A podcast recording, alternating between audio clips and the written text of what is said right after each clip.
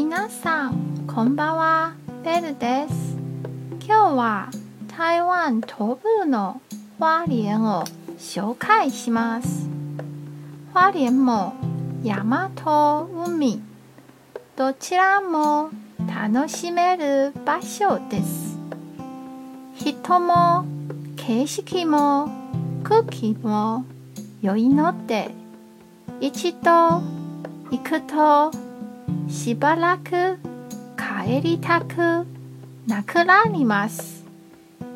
花蓮酒というおまんじゅうが有名です。紫芋などいろいろな味がありますよ。今日も一日お疲れ様でした。ゆっくりおやすみくださいね。